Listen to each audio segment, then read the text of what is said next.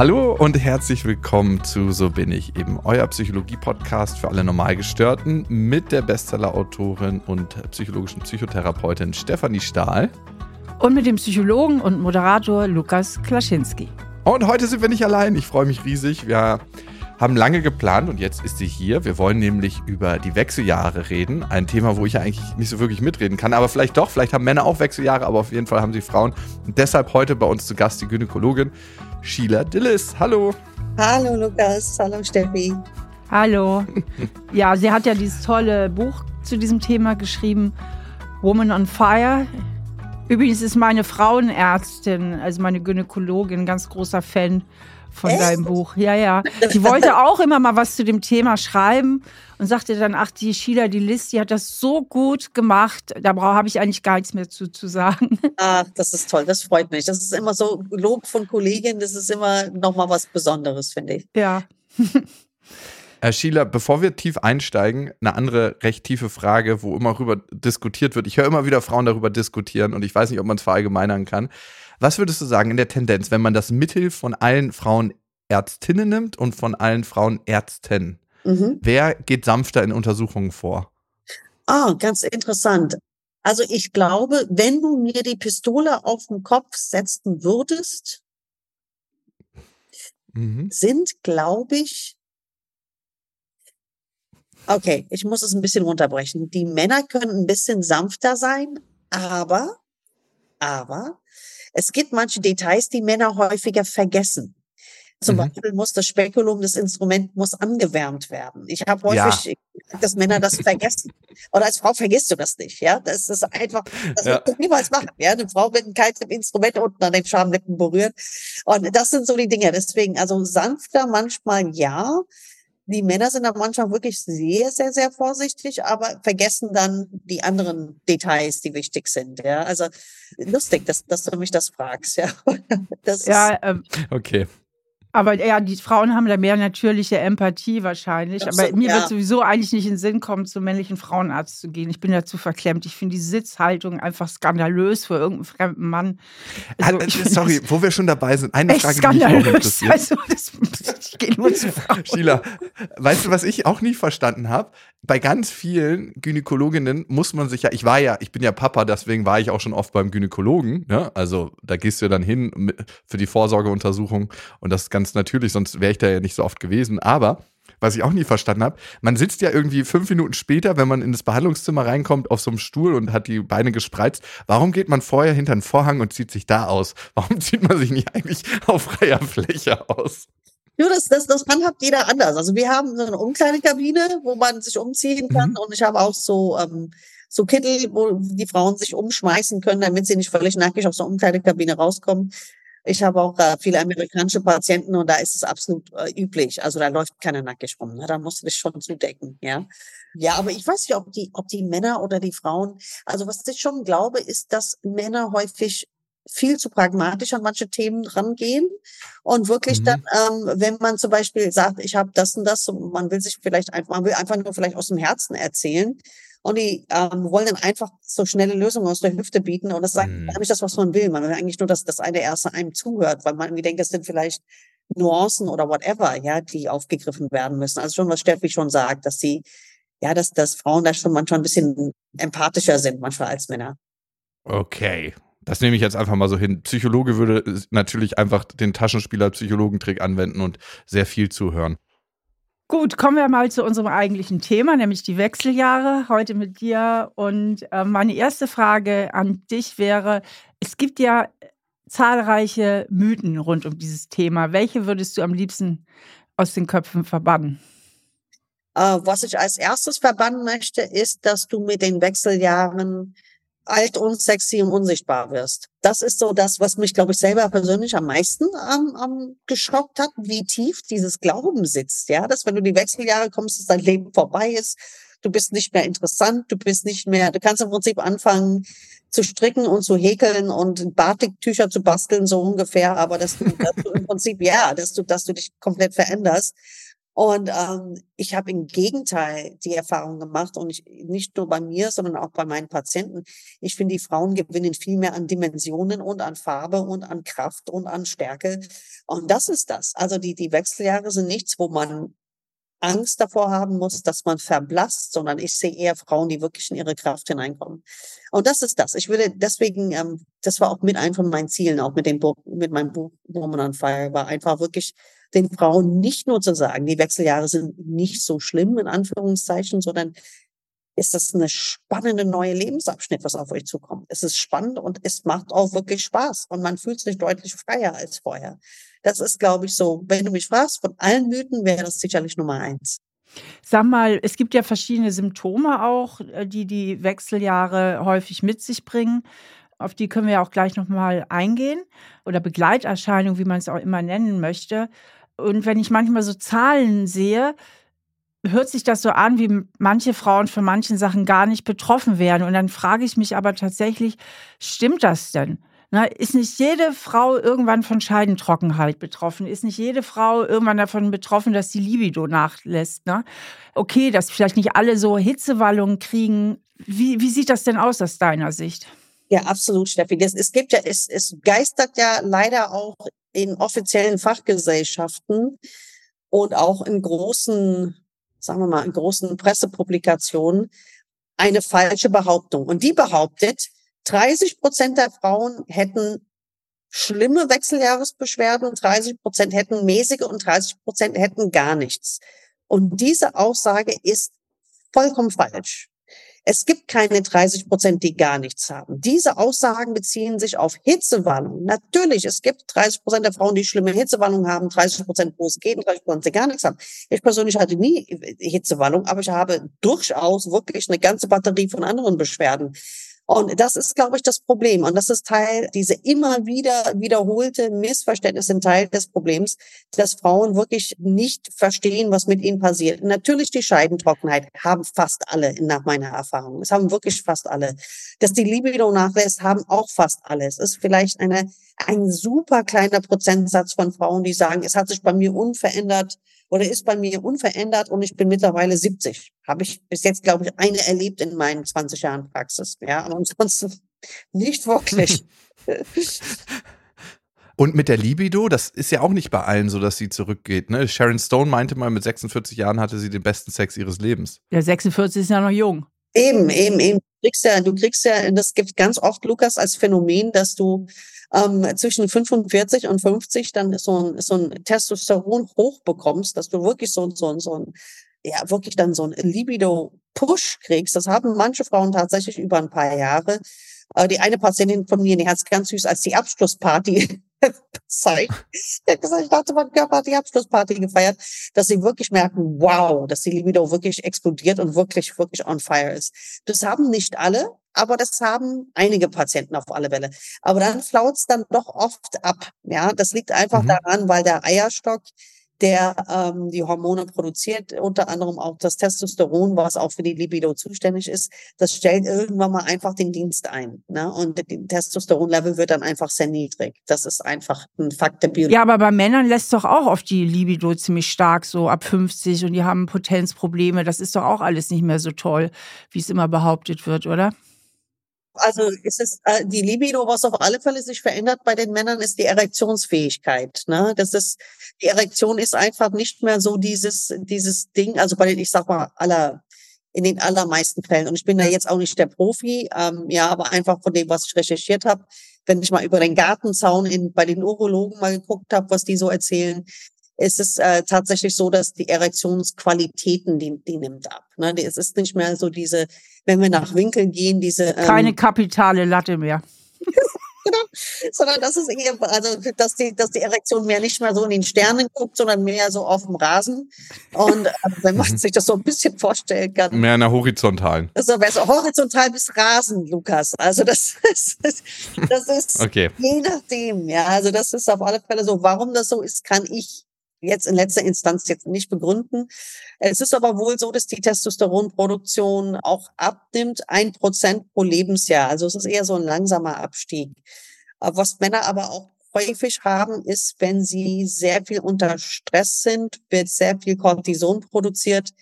Und wenn wir sehr viel Cortisonproduktion haben, wird weniger auch von den anderen Hormonen produziert und entsprechend ist es oft so, dass Männer dann schlechter schlafen und dann entsprechend auch dann äh, schlechtere Libido haben. Ich glaube, ich glaube, das ist schlussendlich menschlich. Ne? Also wer schlecht schläft, gestresst ist, wo der Körper nicht äh, zur Ruhe kommt, ist, glaube ich, einfach die Reproduktion ja vielleicht jetzt nicht gerade an erster Stelle.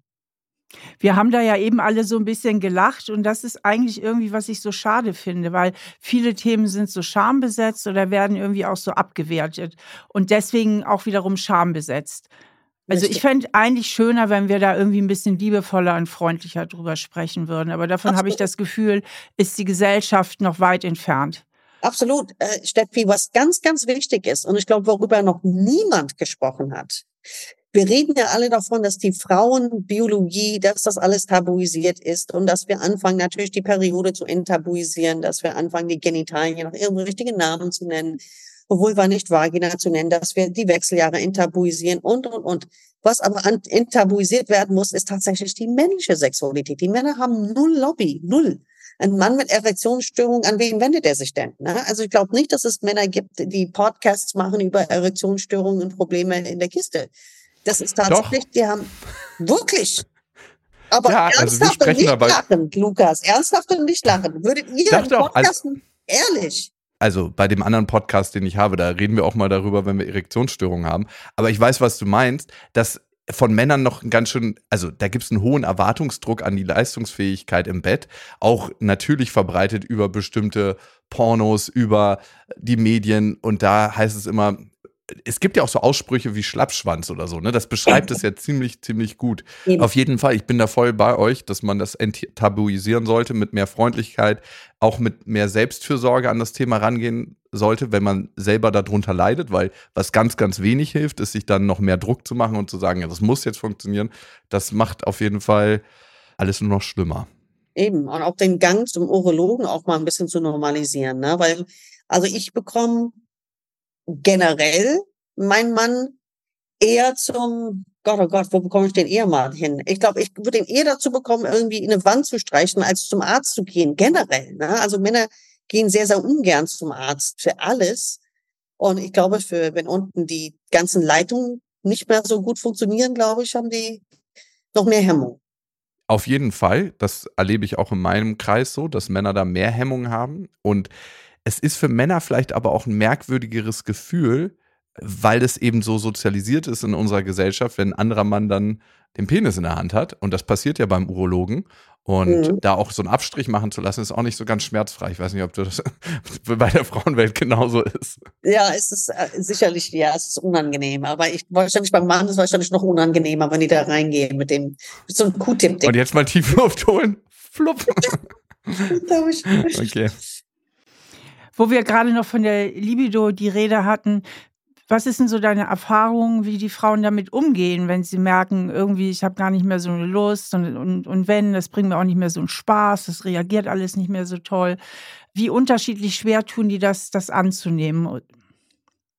Äh, man hat, ich würde sagen, zwei, vielleicht sogar drei verschiedene Fraktionen. Also es gibt die Frauen, die sagen, das bin nicht ich, ich war früher Hans Dampf in allen Gassen, ja, oder ich hatte mit meinem Mann eine wunderbare, tolle Sexualität und jetzt habe ich kein Interesse mehr dran, die wirklich selber drunter leiden. Und dann gibt's die Frauen, die das zur Kenntnis nehmen und sagen, ich habe einfach kein Interesse mehr daran. Ja, und die sagen, es wäre für mich auch kein Problem, nie wieder Sex zu haben.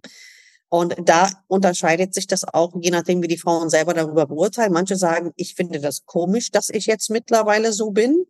Und es gibt welche, die sagen, ja, eigentlich war ich schon immer so ein bisschen so und jetzt ist das, äh, jetzt ist endgültig der Ofen aus. Ich denke aber, wenn man die ganze zusammengruppiert, ich denke mal, 80 Prozent der Frauen mal mindestens wollen etwas dagegen tun, ja.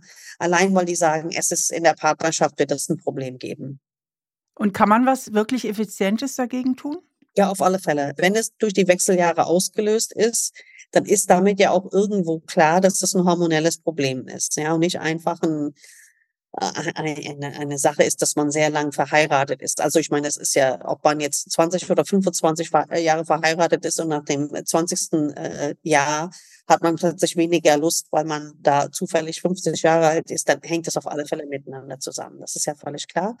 Es gibt einen Hormonersatz, ähm, was man machen kann mit Testosteron, was sehr, sehr niedrig dosiert ist. Das wissen die meisten Menschen nicht, dass Testosteron auch ein Frauenhormon ist. Und ähm, wenn man das bei der Frau sehr, sehr, sehr niedrig dosiert und ähm, sehr, sehr, man muss das kontrollieren, natürlich die Blutwerte und so weiter, dann kann man da auf alle Fälle viel machen. Ja, es, es löst nicht alle Themen, sagen wir mal so, ist, ist aber auf alle Fälle auf der hormonellen Schiene nützt es auf alle Fälle, das anzuheben und dann kann man alles andere besser angehen. Ja, aber wie früher wird es dann wahrscheinlich auch nicht mehr, sondern einfach nur besser, ne? Ja, ja, also wie früher oder besser, ja, also je nachdem. Ich habe ich höre alles Mögliche. Manche sagen, jo, das genau, jetzt ist es alles wieder gut. Und ähm, manche sagen dann auch entsprechend, ja, oder ist noch besser als früher, ja. Also je nachdem. Sag mal, Sheila, gibt es eigentlich auch Frauen, die sagen, ich komme mir so erhaben vor. Ich bin gar nicht mehr so anfällig und die scheiß Libido ist weg. Früher war ich alle Momente schockverliebt und irgendwie bin ich auch so erhaben und stehe so über den Dingen. Das hat doch auch Vorteile, das hat doch nicht nur Nachteile. Meine Ehe ist im Grunde genommen leichter, ich habe überhaupt kein Interesse mehr an anderen Männern, ich kann irre leicht treu bleiben. Gibt es auch Frauen, die sowas sagen? Ich fühle mich wie die Königin, die über allem steht. Das auch, nee, nee, das auf alle Fälle, Steffi. Das auf alle Fälle. Also das hat auch ähm, weniger jetzt so, finde ich, mit dem Testosteron zu tun, sondern eher mit dieser, ich nenne das ja immer ganz gerne mal die Östrogenvernebelung. Ja, also wir sind ja, wenn wir in unserer Nestbauphase sind als Frau, wir Menschen sind ja wahnsinnig hormongesteuert. Also das muss man vielleicht mal vorne wegschicken. Wir Hormone sagen, ob wir schlafen wollen, Hormone sagen, ob wir Hunger haben, Hormone sagen auch mitunter, ob wir Interesse haben, mit anderen Menschen zu interagieren, äh, wie wir auf Streicheleinheiten reagieren, also und und und.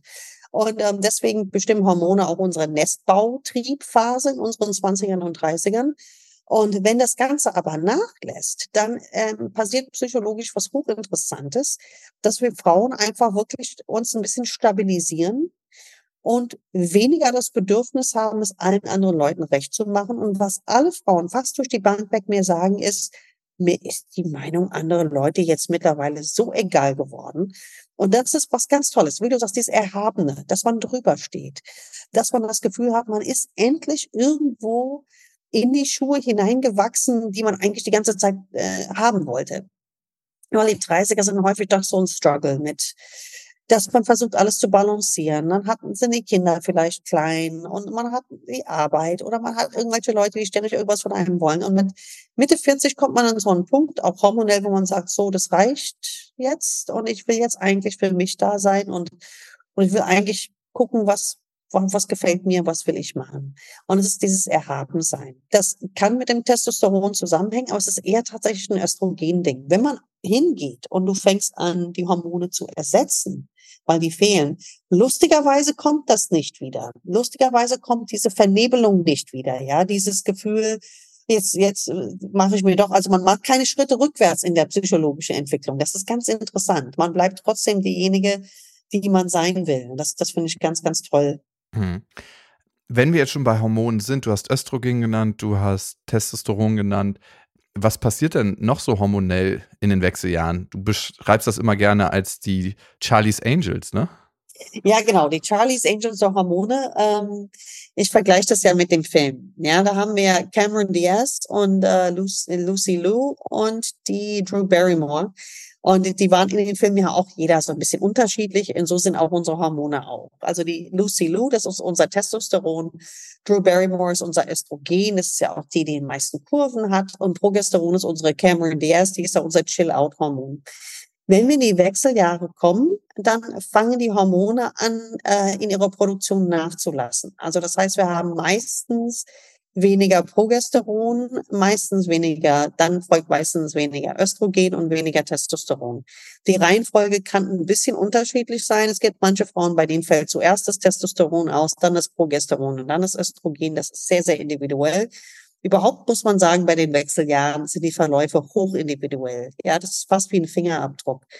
Aber durch die niedrigen Östrogenlevel oder Hormonlevel insgesamt, ist es so, dass wir entsprechend diverse Symptome haben.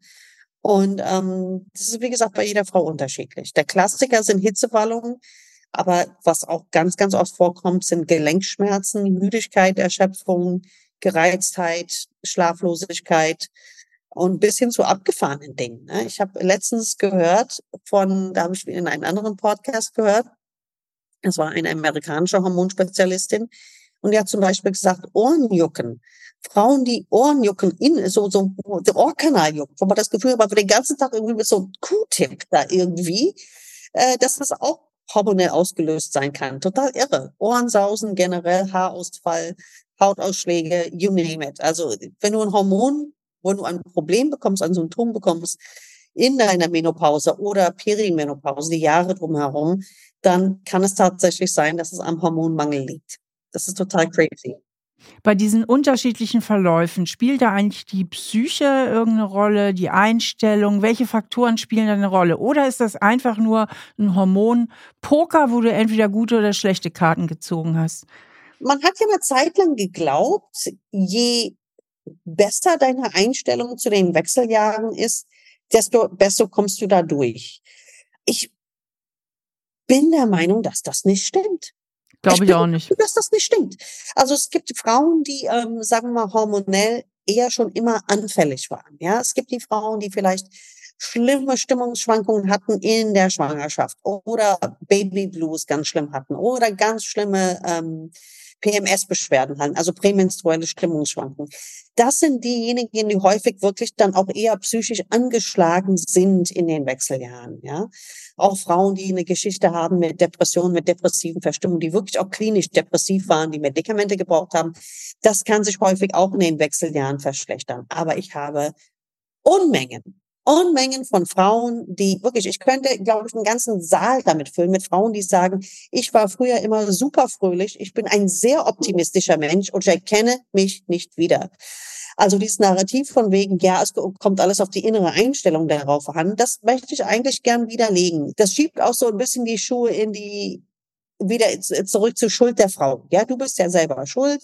Du bist ja immer so negativ oder du bist ja so ein hysterischer Typ. Deswegen hast du mehr, keine Ahnung, Hitzewallung und so weiter. Das war auch sogar, das ist ganz lustig, das muss ich dir mal erzählen.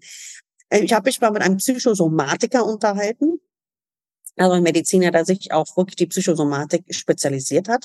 Und der hat sich mit mir gestritten und hat gesagt, Hitzewallung sei nur eine Panikattacke. Das wären Panikattacken von den Frauen, weil wir Panik bekommen würden, wir können, würden keine Kinder mehr bekommen. Ich habe gesagt, Herr Kollege, es gibt überhaupt keinen Sinn. Ja, Also viele von uns sind ja froh, wenn sie nicht mehr verhüten müssen. Das ist keine Panikattacke. Das ist so ein Quatsch. So, äh, das ist mittlerweile erwiesen, woher diese Hitzewallung kommt. Das kommt wirklich vom Gehirn aus. Da ist eine Stelle, was ist für die Körpertemperaturregulierung äh, zuständig. Das wird ein bisschen irritiert. Aber ansonsten, diese, wie schnell wir doch dabei sind, den Frauen die Schuld dafür in die Schuhe zu schieben, finde ich immer viel erstaunlich. Ja. Wenn jetzt Frauen zu dir in die Beratung kommen und Probleme haben in den Wechseljahren, weil meistens kommen ja Frauen dann, wenn sie damit ein Thema haben, ne? beziehungsweise ähm, wenn sie hormonelle Unterstützung brauchen. Was sind so die Behandlungsmöglichkeiten? Was rätst du denen? Also einmal auf der psychischen Ebene und einmal auf der physischen Ebene.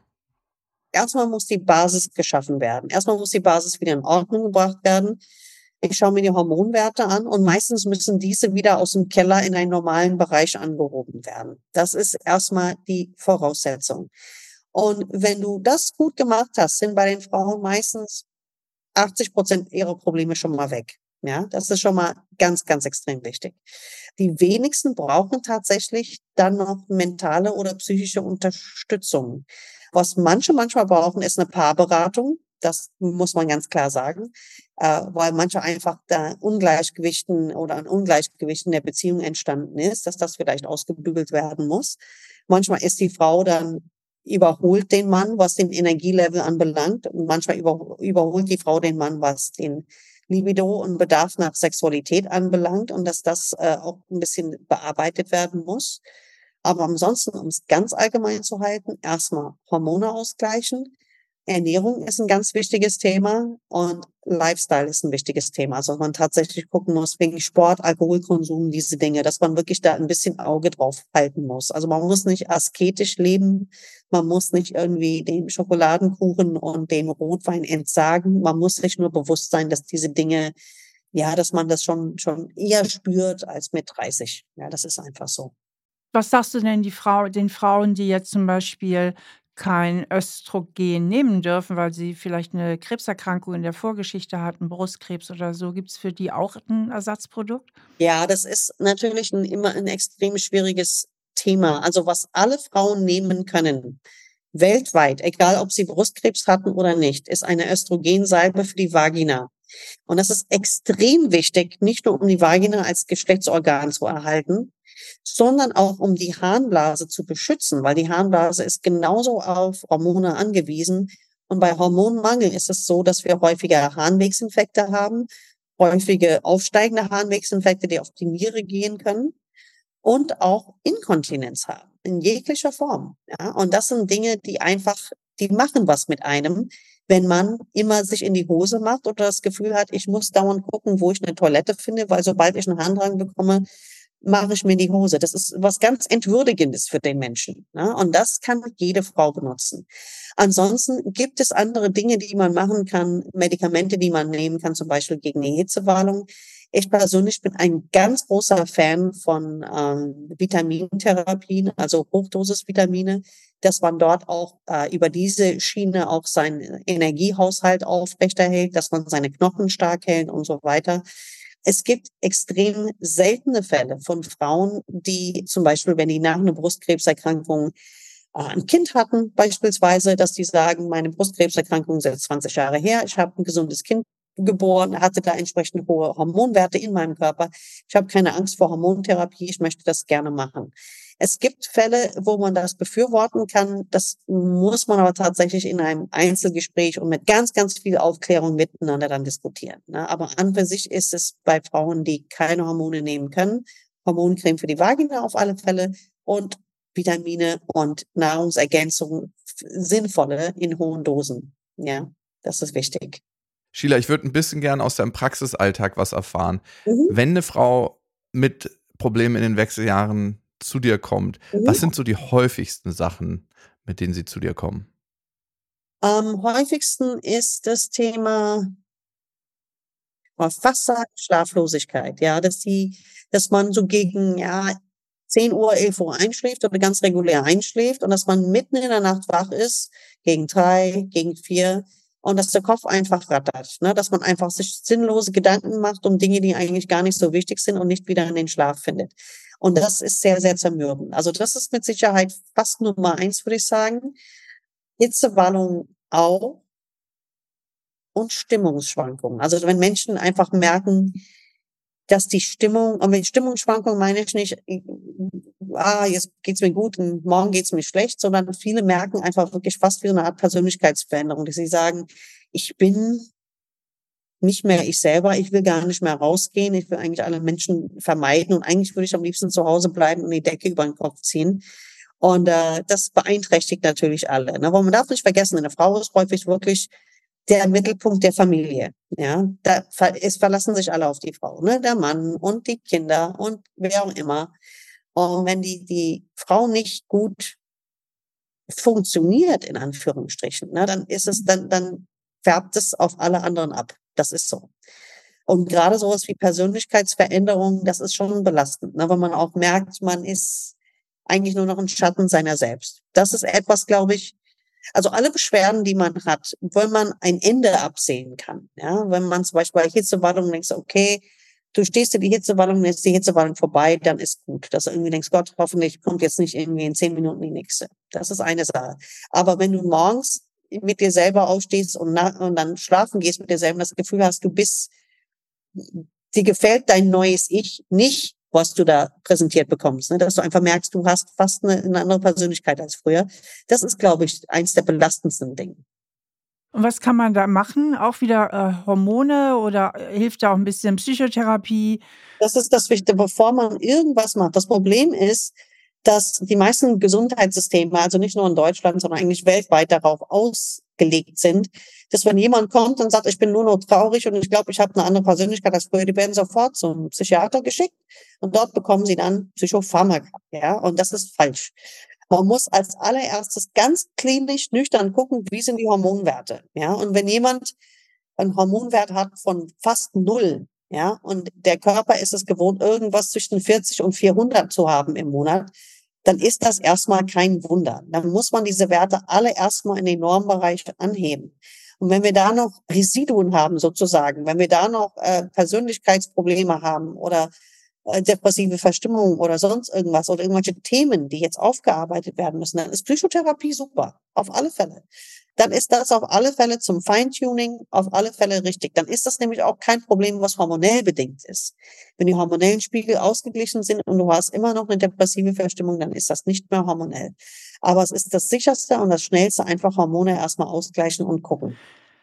Sheila, wann fangen die Wechseljahre grob an? Wann hören sie in der Regel auf? Woran erkenne ich, ob ich drin bin und woran merke ich, dass sie vorbei sind? Die Wechseljahre bzw. Vorwechseljahre können tatsächlich schon Ende 30 beginnen. Ja, und das sind ganz, ganz viele Frauen, die Ende 30 schon zum Arzt gehen und sagen, mit mir stimmt irgendwas nicht. Ich schlafe nicht mehr, ich habe geschwollene Füße, ich habe Stimmungsschwankungen. Irgendwas ist da nicht okay. Also ähm, das können schon die Vorwechseljahre sein, aber mit Anfang Mitte 40 auf alle Fälle. Auf alle Echt? Fälle. So früh? Ja, auf alle Fälle. Die Wechseljahre fangen schon an und das ist vielleicht wichtig, das auch nochmal zu erwähnen. Die Wechseljahre fangen an, obwohl du die Periode noch regelmäßig hast. Das darf man nicht vergessen. Die Wechseljahre sind ja der Übergang von der fruchtbaren zur unfruchtbaren Phase. Das ist eine große Überlappungsperiode, die einige Jahre dauert. Ne? Also bestimmt die Prä- oder ja die Prämenopause so ja so fünf Jahre und die Perimenopause. Das heißt, die Jahre vor der letzten Periode und die Jahre nach der letzten Periode, so sieben bis zehn Jahre insgesamt. Also es ist eine lange, lange Zeit.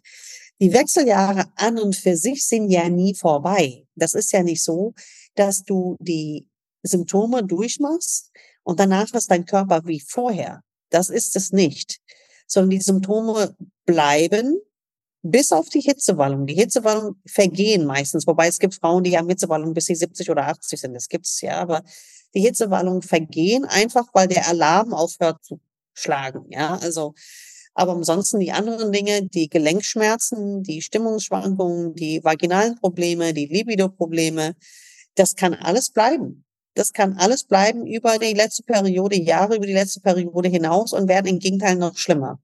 Und das ist etwas, was man halt wissen muss. Deswegen ist es wichtig, sich da nicht die Augen davor zu verschließen, sondern wirklich sich zu erkundigen, was kann alles in den Wechseljahren passieren, damit man einfach bei sich selber darauf aufmerksam ist und einfach gucken kann, welche von diesen Symptomen habe ich. Und Symptome kommen häufig auch angeschlichen. Ja? Also ich bin da auch keine Ausnahme. Also bei mir schleichen sich auch Symptome an, wo ich dann plötzlich merke, oh, was habe ich denn jetzt? Ja, also habe dann keine Ahnung, Schulterschmerzen oder Gelenkschmerzen oder sonst irgendwas. Ne? Also das, das, das passiert. Das passiert, das passiert, das kommt in den besten Familien vor. Du hast eben gesagt, die Symptome können alle anhalten. Heißt das etwa, dass sie manchmal auch tatsächlich vorbeigehen oder es wieder besser wird? Außer jetzt die Hitzewallung. Manche haben zum Beispiel mit, mit Stimmungsschwankungen, dass sich das dann eher alles so ein bisschen legt. Ne? Also das, das eher so. Aber ansonsten die vaginalen Probleme bleiben, die Knochenprobleme bleiben, Gedächtnisverlust, das ist auch etwas, was wir vielleicht noch gar nicht angesprochen haben. Ne? Also viele Frauen haben Gedächtnisprobleme, dass sie einfach Wortfindungsstörungen haben. Ihnen fallen Worte nicht mehr ein. Die fangen an, alles ist dann nur noch Dings oder das Ding da oder whatever, weil bei einem einfach das Vokabular nicht mehr einfällt. Das bleibt. Äh, wir wissen ja auch, dass Östrogen das Gehirn schützt, auch vor Demenz. Und diese Dinge, das wird dann immer mehr tatsächlich. Ja, da, da, das ist das, was wir gemeinhin unter Alterserkrankungen auch einfach einstufen, ist ganz viel davon hormonell vermeidbar. Ja, wenn man da richtig zur richtigen Zeitpunkt eingreift. Ah, das ist super spannend, weil das hat tatsächlich meine Mutter, das habe ich bei ihr beobachtet und das haben alle Kinder bei ihr beobachtet. Also könnte das was Hormonelles sein. Mit Sicherheit. Durch die Wechsel. Mit Sicherheit. Und sie hatte auf jeden Fall auch Schlafstörungen, das hat sie mir gesagt. Bei den Hitzewallungen weiß ich nicht genau, ob sie das hatte. Was ich auch noch ganz wichtig finde, ist so der Blick auf sich selber, ne? Und wir haben dazu eine Hörermail bekommen. Ihr könnt uns ja immer schreiben an so bin ich eben at auf-die-ohren.com und hier schreibt die Diana. Ich bin 50 und in den Wechseljahren und es macht mich fertig. Ich habe das Gefühl, dass mein Leben vorbei ist und mein Körper nicht mehr mitmacht und ich fühle mich meiner Weiblichkeit beraubt und dadurch total unattraktiv. Ich leide darunter, offiziell nicht mehr jung zu sein. Was kann ich tun? Ein paar Dinge. Also erstmal äh, wäre es wichtig, da die Hormone alle in Ordnung zu bringen und dazu ersetzen, dass sie normale Level kommen. Ja, das ist schon mal das Erste. Das Zweite ist, ohne dass sie das jetzt ausspricht, würde ich jetzt mal behaupten, dass diese Person kein erfülltes Sexleben hat. Ich muss es jetzt einfach mal aussprechen. Weil Menschen, die ähm, wirklich Spaß haben am Sex, fühlen sich eigentlich nicht alt. Ja, die fühlen sich eigentlich immer noch jung. Das Problem ist natürlich, wenn man keine Lust hat auf Sex, weil die Libido nicht in Ordnung ist, was vielleicht auch ein Thema ist, vielleicht hat sie zugenommen und fühlt sich fett, das kenne ich, ja, man nimmt am Bauch zu und dann, äh, ich mich so fett und, äh, ne. das ist völlig normal, aber ähm, man kann dagegen ganz viel tun. Das eine ist natürlich, was was man von außen für Messages aufgreift. Natürlich sind wir jetzt nicht mehr 20, ja, das ist klar. Aber ich denke, wer sexuell aktiv bleibt, der fühlt sich nicht nur jung, der bleibt auch jung. Und wenn man aufhört, Sex zu haben, wird man relativ schnell alt. Ich muss das ganz platt so sagen, weil es wirklich so ist. Ich finde auch, dass man es, also ich sehe das nur den Frauen an, bei den Männern bin ich mir nicht sicher, aber ich kann es Frauen auch ansehen, ob sie sexuell wirklich zufrieden aktiv sind oder nicht. Ne? Weil wenn du mit deiner Sexualität im Reinen bist, dann färbt das eigentlich auf alle anderen Lebensbereiche ab. Ne? Alles andere stimmt, alles andere ist im Flow. Und wenn du da unzufrieden bist, finde ich, dann, dann setzt sich das auch in alle anderen Lebensbereiche auch fort. Ne? Sei es Arbeit, Interaktion mit anderen Menschen, wie man sich kleidet, wie man seinen Alltag gestaltet. Also ich finde das ein ganz zentraler Punkt. Ne? Ganz Aber Sheila, hm, du hast doch eben gesagt, dass viele einfach keine Lust mehr haben und sich viele auch damit abfinden. Müssen sie sich jetzt alle total stressen, das alles wieder anzuwerfen, obwohl sie eigentlich ganz gut damit leben können? Ähm, so, muss sich ja keiner stressen, Steffi. Ich sage ja immer, das, was ich sage, ist ja, meine Hauptaufgabe ist es, den Frauen Optionen aufzuzeigen. Ne? Einfach deine Optionen darzulegen, dass du einfach für dich deine Entscheidung machen kannst. Ne? Also ich habe Patientinnen, die sagen, ich könnte jetzt ohne Sex, aber mein Mann nicht. Und wenn das so weitergeht, wird das mit uns nicht gut gehen. Und deswegen werde ich einfach äh, im Sinne des Teamgeistes sozusagen meine Libido wieder auf Vordermann bringen. Aber wenn du das nicht brauchst, wenn du damit zufrieden bist, dann ist das doch gar kein Problem. Ja, weil du eben sagtest, das macht so schnell alt. Du sagtest ja eben mit dem Sexleben, das ist so wichtig. Und das ist ja genau das, was über die Jahre einfach auch so abnimmt. Und das sind so für mich so ein bisschen zwei entgegengesetzte Botschaften. Naja, nicht, oder hast du das jetzt auf die 50 bezogen, weil die Frau da erst 50 ist, oder? Das habe ich jetzt sekundär jetzt auf das Alter bezogen. Aber es muss ja, guck mal, wenn du sagst, jemand ist damit zufrieden, es hat ja jeder ein anderes Lebensmodell. Ne? Also wie gesagt, das muss ja nicht jeder das tun, was ich will, ja, oder was was ich was ich für gut heiße, sagen wir mal so. Ich glaube aber dennoch, es ist so, das ist wie mit dem Tanzen. Wer aufhört zu tanzen, wird auch alt. Ne? Also insofern ich glaube, es ist schon so, dass Menschen, die sexuell aktiv sind, länger jung bleiben und länger aktiv bleiben. Das ist einfach so. Aber wenn, es kann ja auch jemand sagen, ich fühle mich gut mit Übergewicht und ohne Sport zu machen. Kann, es gibt ja auch Menschen, die sagen, ich fühle mich gut so. Das ist in Ordnung so. Das mein Leben ist gut. Super. Ne? Aber wenn du mich fragst, was ist für, wenn wir vom Thema Longevity reden, also länger gesund bleiben, länger sich jung fühlen, älter werden oder nicht nur alt und äh, gebrechlich, sondern älter werden und dabei jung und gesund bleiben, dann gehört die Sexualität dazu. Das ist ein Fakt. Und wie oft so? Also was verschreibst du da? Ganz witzig. Witzig, dass du das fragst, Lukas. Also, man hat ja immer gesagt, dass es völlig egal ist, wie die sexuelle Frequenz ist. Ne? So, so oft, wie es für beide Partner in Ordnung ist und so weiter und so weiter. Aber es gibt neue Zahlen, die sagen, wenn beide Partner gesund sind, ja, beide Partner sind gesund, also, keine, also keiner ist krank, es ist nichts, was irgendwie dagegen spricht. Beide Partner sind örtlich, also am selben Ort, nicht irgendwie Wochenendbeziehung oder eine ist down auf Geschäftsreisen, dann sollte Sex alle 14 Tage mindestens stattfinden. Und als ich das gelesen habe, war ich erstmal platt. Habe gesagt, wow, es hat sich endlich einer getraut, das zu sagen. Und die Behauptung ist einfach, dass wenn du die Möglichkeit hast, Sex zu haben und du hast keinen Sex, dann ist irgendwas, ist wahrscheinlich in der Partnerschaft, das ausgesprochen werden muss. Und das ist ja eigentlich die Hauptsorge, wenn wir ganz ehrlich mit uns selber sind. Das ist die Hauptsorge, die Frage, wie oft Sex haben ist normal ist, dass wir eigentlich wissen wollen, ist unsere Partnerschaft eigentlich noch intakt oder nicht. Das behaupte ich jetzt einfach so, ja, ähm, weil das eigentlich das ist, was die Sorge umtreibt.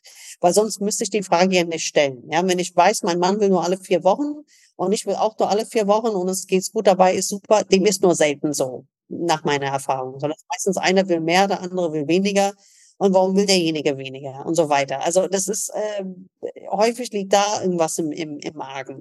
Aber da ist wahrscheinlich die Steffi wahrscheinlich fast eine bessere Ansprechpartnerin als ich, was sowas anbelangt, oder? Ja, das ist halt ganz unterschiedlich. Ich kenne halt nicht wenige Paare, auch aus der Beratung und so weiter oder aus einem weiteren Bekanntenkreis, die sagen, ähm, wir haben jetzt eigentlich kaum noch oder gar keinen Sex mehr und die fühlen sich pudelwohl. Die einfach sagen, wir hatten tolle Jahre, Jahre lang. Jetzt sind wir einfach hormonell bedingt, wir finden es nicht mehr so interessant und die sich anderen Themen zuwenden und auch ein wunderbares Leben führen. Also andere haben noch weiter Sex, aber die meisten fällt es halt, je älter sie werden, immer schwerer. Auch die Anziehungskraft, wenn die Hormone nicht mehr da sind, auch hormonell bedingt, lässt ja auch die Anziehungskraft nach und, und, und. Ich weiß nicht, ich weiß nicht, ob man nicht einfach auch manchmal, ich finde, wir haben so einen Sexstress in unserer Gesellschaft. Also klar, ich meine, Sexualität und Körperkontakt sind auch ein wichtiges Thema im Alter. Nur ich würde da gerne den Druck ein bisschen rausnehmen. Denn es ist vollkommen okay, wenn man im Alter einfach auch weniger Lust hat. Die hormonelle Situation ist einfach eine völlig andere als in der Jugend. Und dann gibt es für viele Paare einfach auch Themen, die in dieser Phase wichtiger sind wie einfach zum Beispiel gemeinsam eine schöne Zeit zu verbringen, noch zu reisen, sich um die Kinder, um die Enkel zu kümmern und so weiter und so fort. Also die Frage sollte von daher eher, eher sein, ob die Partner auch wirklich gut kommunizieren, also ob sie ehrlich sind und sagen, was sie brauchen und was ihre Bedürfnisse sind. Und manchmal kann sich daraus natürlich auch wieder mehr körperliche Intimität entwickeln. Ich, geht so. Also ich weiß nicht. Also ich finde eigentlich eher, die Sexualität entwickelt sich eigentlich immer weiter. Also wenn ich denke, so zurück so mit 20 oder so, war man auch so mit sehr vielen anderen Themen noch beschäftigt, finde ich. Und sehr vielen anderen Sorgen, die man jetzt einfach nicht mehr hat. Ähm, aber ich meine, macht man sich dann so einen Druck? Das habe ich jetzt, also ich fühle mich jetzt nicht von der Gesellschaft dazu genötigt, irgendwie Sex zu haben. Das jetzt nicht. Aber die Frage ist, Steffi, jetzt muss ich ganz provokant fragen, warum sind denn die Paare bei dir in der Beratung, wenn es sexuell alles stimmt? Ist dann nicht dann doch noch irgendwas anderes? Ja, oft ist Sex aber nur ein vordergründiges Problem, das anderes verbirgt. Also dahinter verbergen sich meistens andere Themen. Und wegen dieser Themen kommen eigentlich sehr viele zu mir in Beratung. Es geht sehr, sehr oft um fehlende Kommunikation, darum, dass die Partner sich nicht wirklich trauen, ehrlich miteinander zu sein, dass sie versuchen, den anderen zu schonen, manchmal aber auch, dass sie viel zu aggressiv sind und ihre Bedürfnisse zu aggressiv vertreten. Das heißt, an diesen Themen, an dieser guten Kommunikation wird halt sehr, sehr viel gearbeitet in der Paartherapie. Und dann entsteht oft auch wieder viel mehr Raum für Lust und Sexualität.